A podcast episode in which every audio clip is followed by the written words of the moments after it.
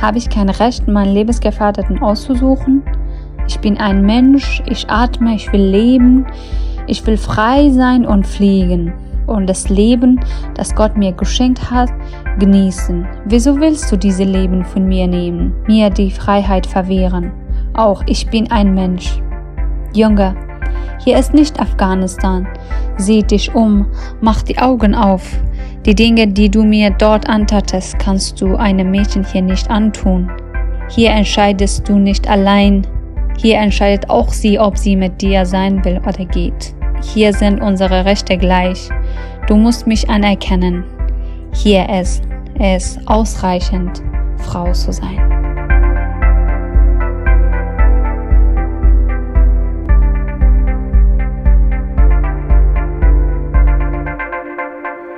Robina Karimi floh als Jugendliche vor der Gewalt eines Verehrers aus ihrer Heimat. Diese wenigen Zeilen hat sie im Rahmen des Poetry Project 2015 geschrieben. Wir kommen am Ende der Folge nochmal auf das Projekt zurück. Bevor wir in das heutige Thema einsteigen, möchten wir im Rückbezug auf unsere letzte Folge eine ebenso bedeutende wie schöne Nachricht mit euch teilen. Ende September 2022 kündigte Innenministerin Nancy Faeser die Abschaffung des Diskretionsgebots an. Die Risikobewertung im Herkunftsland wird ab jetzt immer davon ausgehen müssen, dass die schutzsuchenden Personen in Gefahr sein könnten, egal ob sie ihre Sexualität offenleben oder nicht. Die neue Dienstanweisung des BAMF zu diesem Thema ist offiziell am 1. Oktober in Kraft getreten. Wir begrüßen diese Entwicklung im deutschen Asylrecht als wichtigen Meilenstein. Willkommen zu einer neuen Folge von Migraton, ein Podcast von Polis 180. Mein Name ist Franz und ihr hört mich heute zum ersten Mal beim Migraton.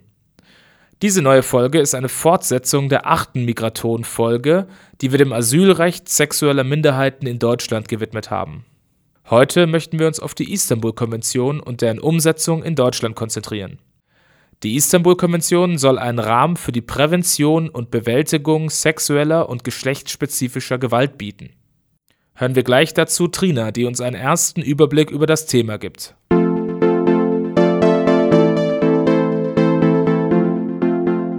Bei geschlechtsspezifischer oder geschlechtsbasierter Gewalt, auf Englisch auch Sexual and Gender-Based Violence oder kurz SGBV genannt, handelt es sich um jegliche Form der körperlichen, sexuellen oder physischen Gewalt gegenüber einer oder mehrerer Personen aufgrund ihres Geschlechts oder sexuellen Orientierung.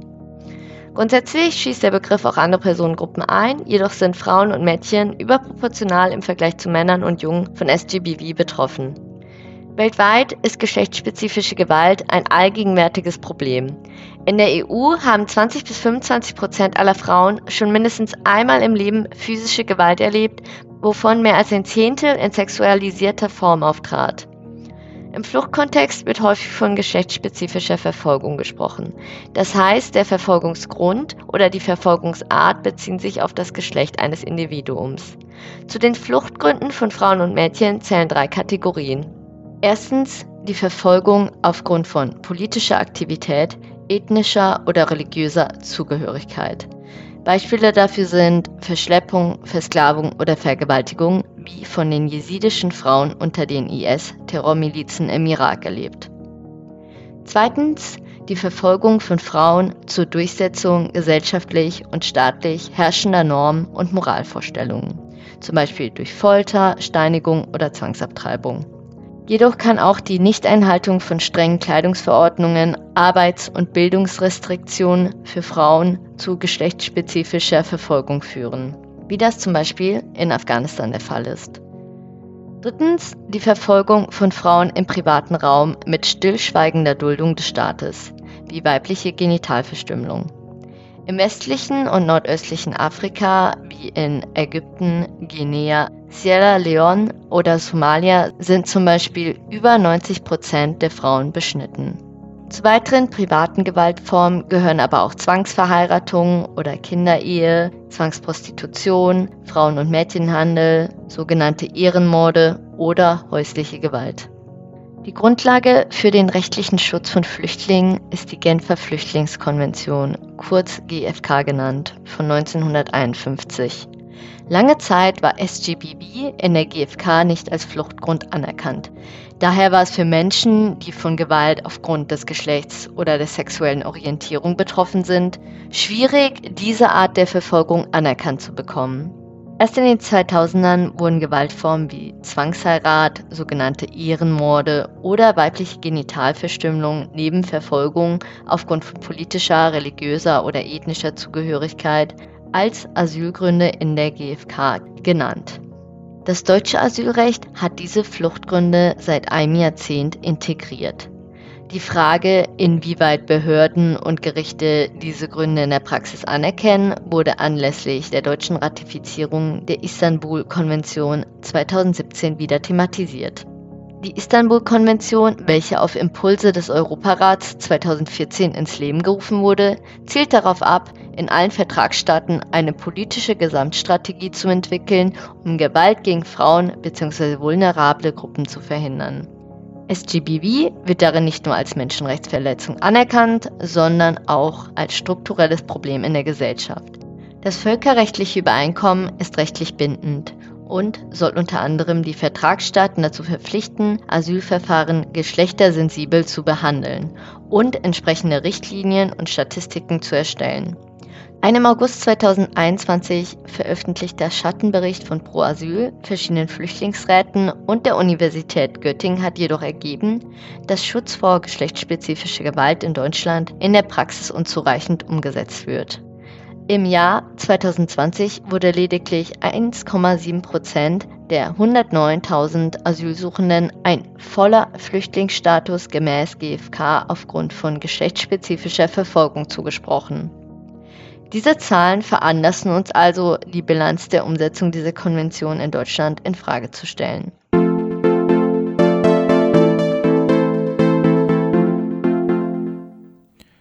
Wir wollen in dieser Folge klären, inwieweit die Istanbul-Konvention in Deutschland umgesetzt ist.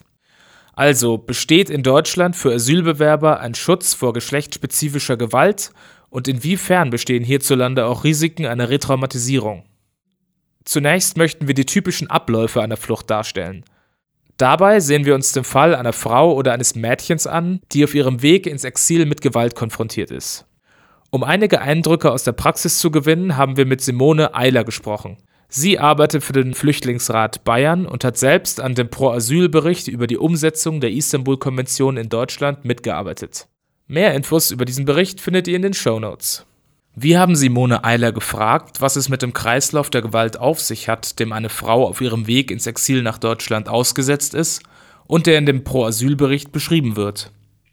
Mm, genau, es ist ja deswegen ein Gewaltkontinuum, weil viele Frauen fliehen aus ähm, verschiedensten Gründen von politischer Verfolgung, religiöser Verfolgung, Bürgerkriegen und so weiter, aber häufig ja einfach auch, weil sie eben Zwangsheirat, ähm, sexualisierte häusliche Gewalt oder weitere Gewalt erlebt haben, das heißt als Fluchtgrund, sich dann aus ihrem Herkunftsland wegbewegen und ähm, dann aber auf der Flucht häufig auch einfach viel Gewalt erfahren. Gerade auch wenn sie eben über Libyen zum Beispiel kommen oder so, ist es ja in den ja, Foltergefängnissen einfach extreme Gewalt gegen Frauen und dann kommen sie mit diesen Erfahrungen in Europa oder dann eben auch in Deutschland ähm, an. Das heißt, diese Erfahrungen bringen sie ja einerseits mit, die nicht aufgearbeitet sind, die ja eigentlich eine, ähm, einen Heilungsprozess bräuchten, um das gut zu verarbeiten.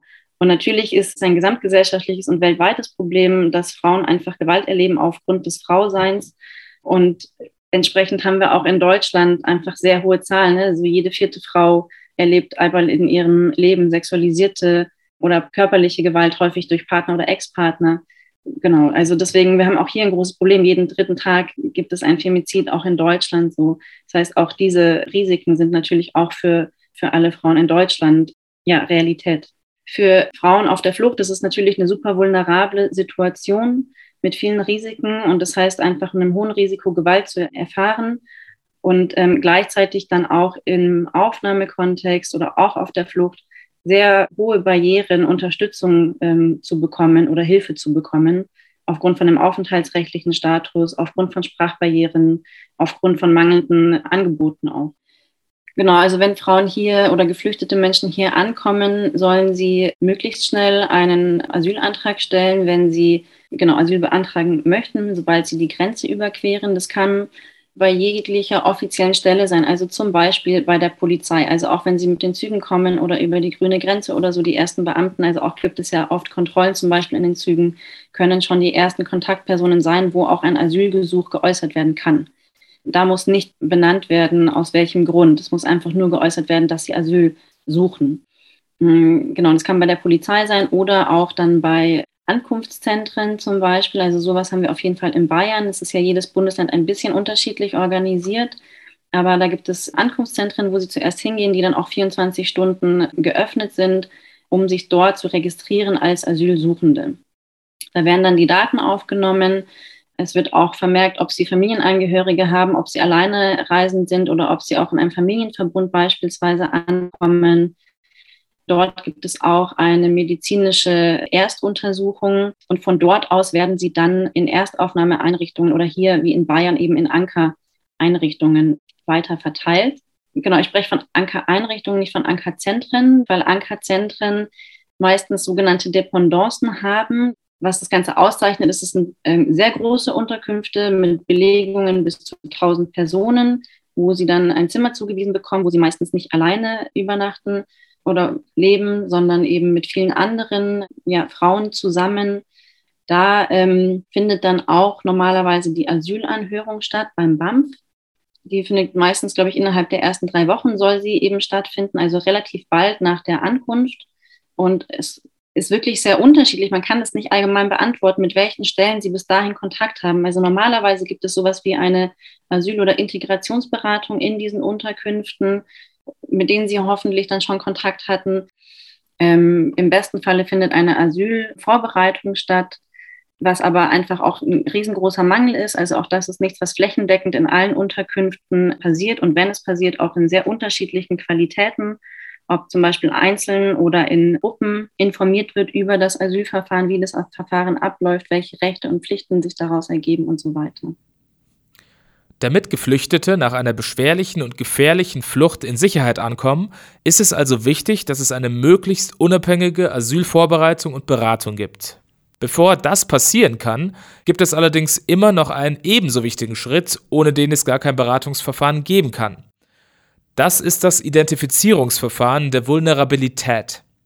Einer der größten Schwierigkeiten bei der Aktivierung des Asylrechts aufgrund von Sexual and Gender-Based Violence ist die schwierige Identifizierung dieser Gewalt und die Schutzbedürftigkeit, die bei den Opfern oft mit Traumatisierung und mit Scham zusammenhängt. Derzeit gibt es kein systematisches Identifikationsschema auf Bundesebene, geschweige denn in den Erstaufnahmeeinrichtungen. Dies hat mehrere Gründe. Zum Beispiel die mangelnde Qualifikation des Personals in den Erstaufnahmeeinrichtungen oder das Fehlen von Standards für die psychologische Erstversorgung. In unserem Interview erwähnt Simone als Lösungsbeispiel das Pilotprojekt Be Safe. Im Rahmen des Projekts wurde ein Konzept entwickelt zur Ermittlung des besonderen Schutzbedarfs bei der Aufnahme von Geflüchteten. Es wurde von der Bundesarbeitsgemeinschaft der psychosozialen Zentren für Flüchtlinge und Folteropfer in Zusammenarbeit mit der psychosozialen Beratungsstelle für LSBTI-Personen Rosa Strippe e.V. entwickelt. Ein solches Konzept könnte auf nationaler Ebene genutzt werden. Denn es scheint zwingend notwendig zu sein, klare und harmonisierte Verfahren auf nationaler Ebene zu implementieren. Auch das Bundesamt für Migration und Flüchtlinge, das BAMF, reagierte auf unsere Kontaktanfrage für diese Folge und somit konnten wir von den Perspektiven zweier MitarbeiterInnen profitieren. Allen voran Andrea Schätzel-Lachsgang, Entscheiderin und Sonderbeauftragte für die Opfer geschlechtsspezifischer Verfolgung, unbegleitete minderjährige Geflüchtete oder Opfer von Menschenhandel. Sie schilderte uns die Voraussetzungen für ihren Einsatz. Die Funktion der Sonderbeauftragten ist, dass sie Teil der Gewährleistung bzw. Verwirklichung von gesetzlichen Vorgaben sind. Was die Arbeitsmethode angeht, so ist eine Art Meldeverfahren quasi vorgesehen. Der früheste Zeitpunkt, wo eine antragstellende Person uns bekannt wird, ist letztlich, wenn sie sich in der Erstaufnahmeeinrichtung meldet, das heißt beim Land. Wenn hier bereits eine sogenannte Vulnerabilität, also eine besondere Verletzlichkeit festgestellt wird, so wird diese dem Bundesamt für Migration und Flüchtlinge bereits in diesem frühesten Zeitpunkt gemeldet. Ich bleibe zunächst mal im Meldeverfahren. Der nächste Schritt wäre die sogenannte Aktenanlage und nachfolgend die Asylverfahrensberater. Das bedeutet auch in diesen Stufen, wenn eine besondere Verletzlichkeit, sprich Vulnerabilität, beachtet werden muss, so wird auch hier an den Sonderbeauftragten gemeldet. Egal aus welcher Quelle diese Meldung erfolgt, die Sonderbeauftragten für Opfer geschlechtsspezifischer Verfolgung schalten sich in das Verfahren ein. Das bedeutet, je nachdem auf welcher Ebene, beispielsweise, dass man eine besondere Unterbringung der Antragstellenden mit dem Land vereinbart oder aber Fachberatungsstellen frühzeitig einschaltet und natürlich auch für die Anhörung einen Sonderbeauftragten eventuell unter Berücksichtigung dessen, welches Geschlecht eventuell ein Dolmetscher haben sollte, das auch berücksichtigt werden kann. Unsere Gesprächspartnerin bestätigte uns auch, dass ein einheitliches Identifizierungsverfahren in Deutschland bei der Aufnahme gesetzlich nicht vorgeschrieben ist. Eine Identifikation sollte durch die soziale Begleitung von NGOs geschehen. Die NGO-Mitarbeitenden können dann für das BAMF beim anschließenden Asylverfahren wichtige Hinweisgeber in Bezug auf besondere Bedürfnisse oder potenzielle Vulnerabilitäten sein. Hinweise auf Vulnerabilität können sich jedoch auch im Rahmen der allgemeinen Asylverfahrensberatung ergeben. Wird eine Vulnerabilität aufgrund von erlebter geschlechtsspezifischer Gewalt identifiziert, kann das im Asylverfahren berücksichtigt werden. Zum Beispiel können Sprachmittelnde oder Sachbearbeitende eines bestimmten Geschlechtes oder andere Begleitpersonen eingeschaltet werden. Die Anhörung kann dann auch durch besonders geschulte Sonderbeauftragte durchgeführt werden. Das Problem bleibt, dass es in der Praxis der Erstaufnahme keine systematisierten und einheitlichen Verfahren zur Identifizierung von schutzbedürftigen Personen gibt. Die auf regionaler Ebene angewandten Methoden sind nicht transparent, wie von mehreren Flüchtlingsräten angeprangert wurde, und daher ist mit einer höheren Dunkelziffer an schutzbedürftigen Personen zu rechnen. Besonders die Versorgung schutzbedürftiger Frauen ist also nicht flächendeckend gewährleistet. Das Bundesamt für Migration und Flüchtlinge gibt an, dass im Jahr 2019 rund 28,7 Prozent aller akzeptierten Anträge auf Flüchtlingsstatus aufgrund von geschlechtsspezifischer Verfolgung akzeptiert wurden. Diese Zahl ist zwischen 2015 und 2018 auch deutlich gewachsen. Gemessen an allen gestellten Anträgen wurden in diesen vier Jahren aber nur ca. 3% der Anträge aufgrund von geschlechtsspezifischer Gewalt angenommen. Das Problem ist also, dass die Grundlage für die relativ hochscheinende Zahl von 28,7 Prozent nicht gewachsen ist. Es wurde im Jahr 2018 ein deutlich geringerer Anteil an Anträgen auf Flüchtlingsstatus akzeptiert als 2015. Allerdings trägt ein größerer Teil dieser kleineren Menge im Jahr 2018 das Label geschlechtsspezifische Gewalt. Und somit kommen wir weg von dem Thema der Identifikation von geschlechtsspezifischer Gewalt hin zur Asylverfahrensberatung bzw. Vorbereitung. Absatz 3 der Istanbul-Konvention fordert die Implementierung von geschlechtssensiblen Aufnahme- und Asylverfahren sowie Hilfsangeboten. So müssen Opfer von geschlechtsspezifischer Gewalt über die Existenz einer Anerkennung von geschlechtsspezifischer Gewalt als Asylgrund und die damit verbundenen Rechte informiert werden. Für das nachfolgende Verfahren sieht die Konvention folgende Dinge vor. Erstens die Bereitstellung von Informationen für Frauen über das Asylverfahren und zweitens die Möglichkeit einer persönlichen Anhörung, bei der auch das Geschlecht des Dolmetschers oder Zuhörers bestimmt werden kann. Simone Eiler vom Flüchtlingsrat Bayern betonte uns gegenüber an dieser Stelle, wie wichtig es sei, individualisierte Verfahren zu führen. Nur so kann man den Opfern ermöglichen, sich besser auf den Asylantrag vorzubereiten und ihren Fall gegenüber den entscheidenden Behörden wie dem BAMF glaubhaft vorzutragen. Das Recht auf Asyl hat den, den, Stellenwert eines individuellen Rechts. Das heißt, es müssen individuell die Gründe geltend gemacht werden. Also es kommt wirklich ah. so auf die, den Einzelfall drauf an. Das heißt, auf den Grund, aber auch darauf, wie die Fluchtgründe, die Schutzgründe vorgetragen werden, ne? ob sie glaubhaft vorgetragen werden, ob Beweise dafür vorgelegt werden, sei es jetzt Fotodokumentation oder genau Berichte in Zeitungen oder auch Gutachten oder Atteste, die dafür herangezogen werden. Aber alle, also genau, letztendlich sollen ja auch laut der Istanbul-Konvention generell geschlechtsspezifische und sexualisierte Fluchtgründe anerkannt werden. Und dazu zählen ähm, sexualisierte Gewalt, ähm, partnerschaftliche Gewalt, also schon auch Gewalt, die nicht unbedingt durch Staaten ausgeübt wird, aber dann muss halt auch nachgewiesen werden, dass der Staat nicht in der Lage ist, die Einzelpersonen zu schützen vor dieser Form von Gewalt. Da trifft es häufig auch auf die Problematik, dass gesagt wird, na ja, bei einer partnerschaftlichen Gewalt kann ja innerhalb des Landes ein Schutz bestehen. Das heißt, man könne ja oder die Frau könne ja dann zurückgehen, aber halt in einen anderen Teil des Landes. Also inländische Fluchtalternativen werden da häufig angeführt. Genau lässt sich nicht so allgemein beantworten. Also ne, auch bei so ähm, zum Beispiel FGMC ist es nicht möglich, allgemein zu beantworten, bei welchen Personen, äh, bei welchen Frauen es anerkannt wird und welchen nicht. Also auch ähm, länderspezifisch kann man da keine allgemeinen Aussagen treffen tatsächlich. Es kommt wirklich auf die Argumentation drauf an, wie es vorgetragen wird. Und dafür ist natürlich ganz relevant, wie die Frauen darauf vorbereitet sind, dass sie überhaupt wissen, dass entsprechend Gewalt, die sie ähm, erlebt haben, ein Asylgrund ist und dass sie es auch entsprechend vortragen.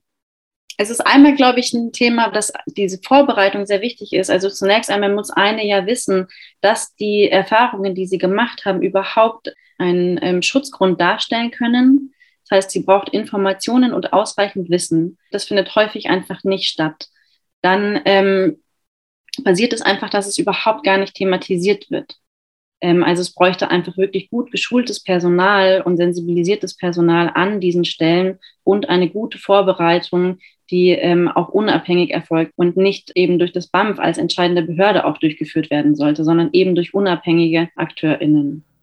Simone wies auf einen potenziellen Interessenskonflikt zwischen Regierung und NGOs hin und erklärte auch, dass den Opfern nicht immer ein vertrauenserweckender Rahmen gegeben werde. Sie erzählte auch, dass die Regierung Oberbayerns den Beraterbus des Münchner Flüchtlingsrats den Zugang zu Flüchtlingsunterkünften verwehrt habe. Sie hofft aber, dass sich dies unter der neuen Koalition ändern werde, weil dieser Punkt explizit im Koalitionsvertrag thematisiert wird. Unser zweiter Interviewpartner des BAMF, René Böcker, ist Gruppenleiter in der Abteilung Asylverfahren. Er konnte uns den Ablauf der Asylverfahrensberatung ein bisschen näher erläutern. Ein wichtiger Aspekt der Asylverfahrensberatung, wie auch von der Istanbul-Konvention vorgegeben, ist die Möglichkeit auf individuelle Beratung. Das Bundesamt für Migration und Flüchtlinge bietet in allen Außenstellen ein niedrigschwelliges Angebot bereits im Vorfeld des eigentlichen Asylantrages. Die Asylverfahrensberater und die Sonderbeauftragten vor Ort stehen im aktiven Austausch mit anderen lokalen Fachberatungsstellen sowie Flüchtlings- und Sozialberatungsstellen. Die Asylverfahrensberatung des BAMF sieht sich nicht in Konkurrenz zu anderen Beratungsangeboten, sondern als deren Ergänzung. Im Rahmen der Gruppenberatung des Bundesamtes erfolgt grundsätzlich ein Hinweis auf die Beratungsangebote Dritter. Die Antragstellenden bekommen von Experten den Verfahrensablauf Station für Station und Schritt für Schritt erklärt. Neben dieser allgemeinen Asylverfahrensberatung in Kleingruppen bietet das Bundesamt auch die sogenannte individuelle Asylverfahrensberatung an. Wenn in der allgemeinen oder der individuellen Asylverfahrensberatung bereits Hinweise auf eine Vulnerabilität erkennbar werden, dann können wir die Einbindung eines Entscheiders oder einer Entscheiderin mit sonderbeauftragten Funktion sicherstellen. Oder wir suchen einen Sprachmittelnden eines bestimmten Geschlechtes, um den Bedürfnissen der Antragstellenden möglichst gut entgegenzukommen. Das Beratungsangebot soll generell Asylbewerberinnen auf die Glaubhaftmachung der erlittenen Gewalt vorbereiten. Das ist essentiell für das Asylverfahren.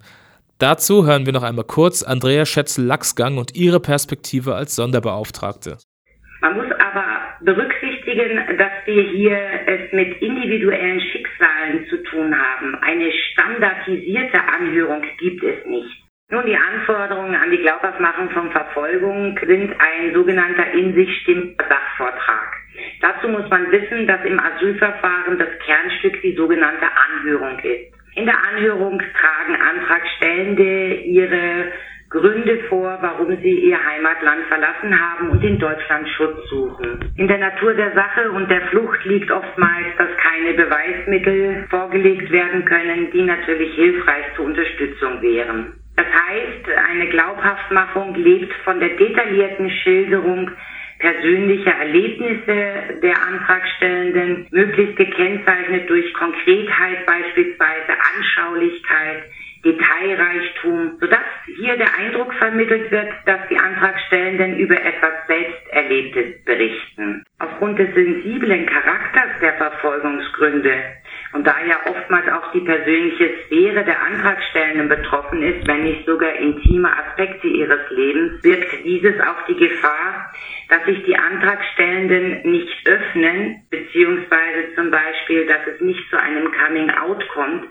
weil sie zögern, diese Sachverhalte zu schildern zum Beispiel aus Scham oder aus schlechten Erfahrungen. Dieses Zögern oder nicht sich öffnen können, beziehungsweise es kommt zu keinem Coming Out, beeinträchtigt dann natürlich den Sachvortrag hinsichtlich der Glaubhaftmachung.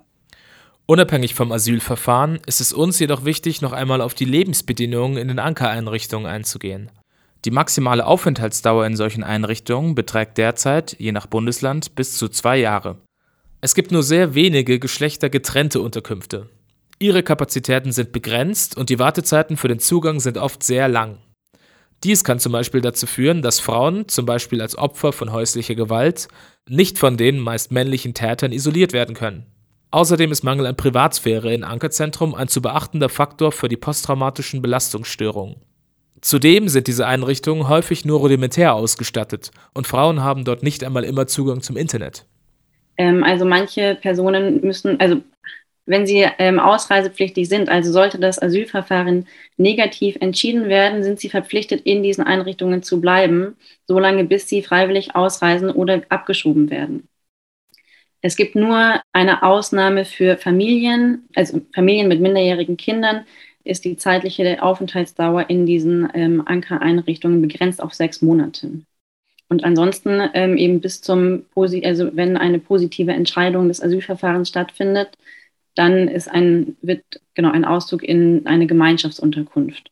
Ähm, das ist dann praktisch die nächste Station, eine kleinere Unterkunft, meistens eher dann auch in den Kommunen, in den kleineren Gemeinden, aber auch ähm, meistens Massenunterkünfte und häufig auch mit schlechten infrastrukturellen Anbindungen.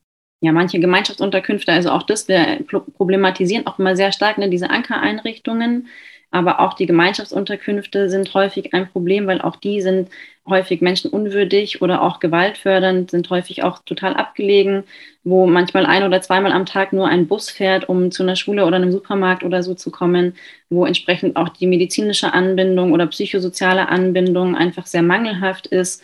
Genau, bei Gewalterfahrungen ist das natürlich einfach wahnsinnig problematisch. Isolation ne, der Unterkünfte ja auch ähm, häufig sehr isoliert von, ähm, von dem Rest der Gesellschaft, so macht natürlich ein, ist natürlich ein großes Problem, dann ähm, anderweitig Kontakte zu bekommen oder Unterstützung zu bekommen oder überhaupt davon zu erfahren. Das heißt, genau, da sind einfach Abhängigkeiten einfach sehr stark und wie gesagt, Gewalt ähm, gegen Frauen ist einfach in jeder ja in jedem Bereich der Gesellschaft einfach ähm, Realität und deswegen natürlich auch innerhalb der Unterkünfte, ob durch andere Mitbewohnende, ob durch Mitarbeitende, ob durch Security-Personal. Das darf man nicht unterschätzen. Und in diesen Unterkünften sind einfach wahnsinnig viele verschiedene Menschen mit unterschiedlichsten Rollen einfach präsent. Das heißt, genau, Übergriffe ähm, und Belästigungen kann einfach durch ähm, verschiedenste Personen auch dort ähm, stattfinden. Und eben durch die Isolation oder ähm, Sprachbarrieren ist es einfach wahnsinnig schwierig, ja, dann zu wissen, dass es Unterstützung gibt. Die Frage nach der Situation dieser Frauen in der Warteschleife hat unsere besondere Aufmerksamkeit erregt. Was wir aber nochmal gesondert ansprechen wollen, ist die Gesundheitsversorgung. Solange verfolgte Frauen kein Aufenthaltsrecht haben, unterliegen sie in Bezug auf die Gesundheitsversorgung dem Asylbewerberleistungsgesetz, das im Vergleich zu klassischen Empfängern von Sozialleistungen eingeschränkte Ansprüche formuliert. Asylbewerberinnen erhalten zwar Grundleistungen, aber außerordentliche Leistungen, wie zum Beispiel die Bezahlung von Psychotherapien, werden Asylbewerberinnen jedoch häufig verweigert. Eine Untersuchung der bundesweiten Arbeitsgemeinschaft der psychosozialen Zentren für Flüchtlinge und Folteropfer e.V stellt für das Jahr 2020 eine Ablehnungsquote für Psychotherapien von 41 Prozent für Asylbewerberinnen fest. Die durchschnittliche Ablehnungsquote für gesetzlich krankenversicherte Patienten liegt aber nur bei 5,9 Prozent. In Anbetracht all dieser Punkte kann man sagen, das derzeitige System schützt Frauen während der Asylbewerbung nicht vor Retraumatisierung, sondern befördert diese zum Teil eher. Wir haben in dieser Folge einen Einblick bekommen, wie Deutschland als Einwanderungsland mit geschlechtsspezifischer Gewalt bei Geflüchteten umgeht. Wir haben auch gesehen, dass das Thema formal schon länger relevant für die Entscheidungsträger ist. Es scheint sich aber in Bezug auf die Gesamtsituation der Geflüchteten nicht viel verändert zu haben. Es werden eher weniger Geflüchtete aufgenommen als zu Zeiten, in denen geschlechtsspezifische Gewalt noch seltener ein akzeptierter Grund für Flucht war. Man hat also den Eindruck, dass die Verfahren sensibler werden, die Politik aber nicht. Außerdem mangelt es in vielen Fällen an einer Unterstützungsinfrastruktur für Geflüchtete, die geschlechtsspezifische Gewalt erlebt haben. Es gibt keine einheitlichen Verfahren für die Identifikation von geschlechtsspezifischer Gewalt und so ist für viele immer noch Glück notwendig, um eine angemessene Versorgung zu erhalten. Wir hören noch einmal Simone Eiler zum Thema Was kann und was muss getan werden. Ja, es fängt dabei an, überhaupt sich für diese Themen ähm, und Situationen von Menschen zu interessieren, sich zu informieren und auch mit anderen ins Gespräch und in den Austausch zu gehen und äh, genau jetzt eben auch um diese Isolation aufzubrechen, einfach mal zu schauen, genau, was ist die Lebensrealität von den Menschen, die in diesen Unterkünften zum Beispiel oder mit einem unsicheren Aufenthalt sind, genau, sich zu informieren und zu gucken, dann jeweils vor Ort, welche Organisationen gibt es, die auch ehrenamtliches Engagement zum Beispiel unterstützen, wo es gibt viele Möglichkeiten, wo sich eine registrieren kann, zum Beispiel um Deutschkursangebote zu machen, ne? also oder einen Frauentreff zum Beispiel zu organisieren, einfach um mit Frauen in Kontakt zu kommen, einfach ins Gespräch zu kommen, dass dadurch ja Freundschaften oder Vertrauenspersonen ähm, entstehen oder einfach ein Kontakt mit anderen Menschen außerhalb von den Unterkünften. Ja, auch Freizeitangebote. Also wir erleben schon nochmal, wie wichtig das ist, auch einfach Freizeitangebote zu schaffen und einfach Zeit zu verbringen, außerhalb der Unterkünfte das zu ermöglichen und dann auch zum Beispiel Fahrtkosten zu bezahlen, um an kulturellen Veranstaltungen oder Treffen teilzunehmen.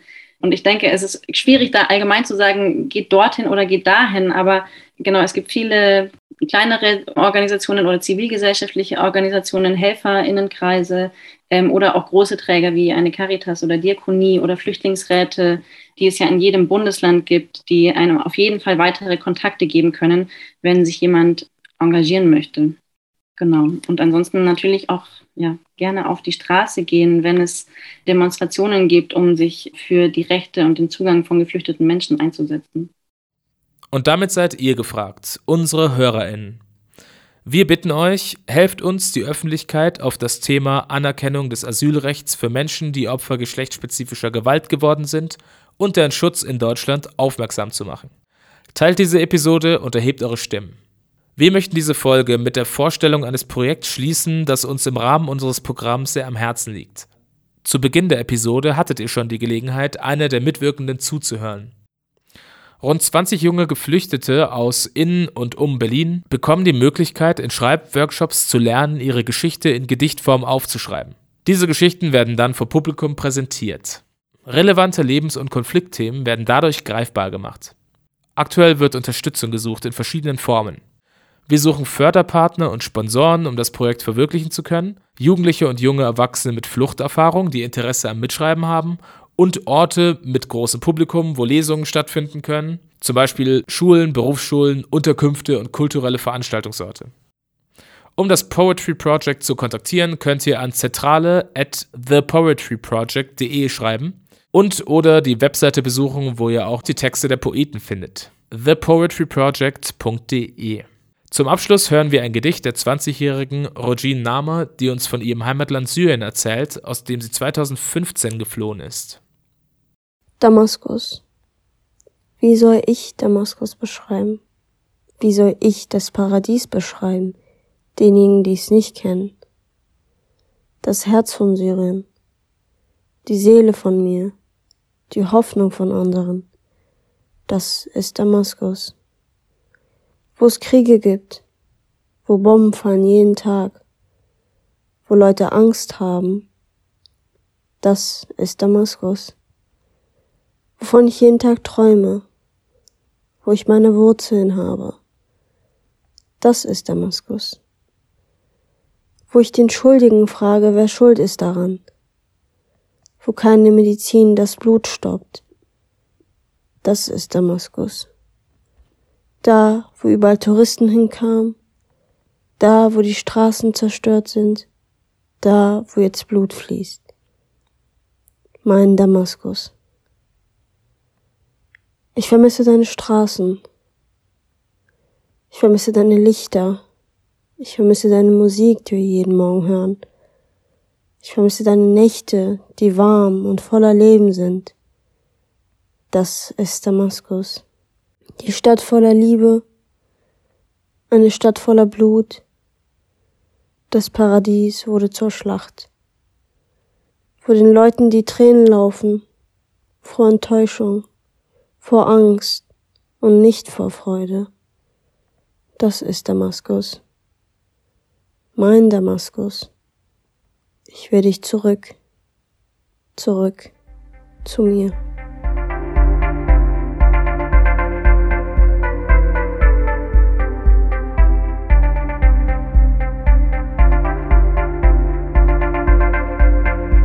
Das war Folge 9 von Migraton, ein Podcast von Polis 180. Wir bedanken uns fürs Zuhören. Die Moderation und die Produktionsleitung übernahm Franz Klasse. Die Redaktion der Folge wurde von Julie Courbon und Franz Klasse geleitet. Mit Unterstützung von Marie Klein und Trina Koestani für die Recherchearbeit. Die Musik kommt von Carsten Spandau. Der Podcast gibt nur die Meinung der AutorInnen wieder. Die Verantwortung für die Inhalte liegt bei Ihnen.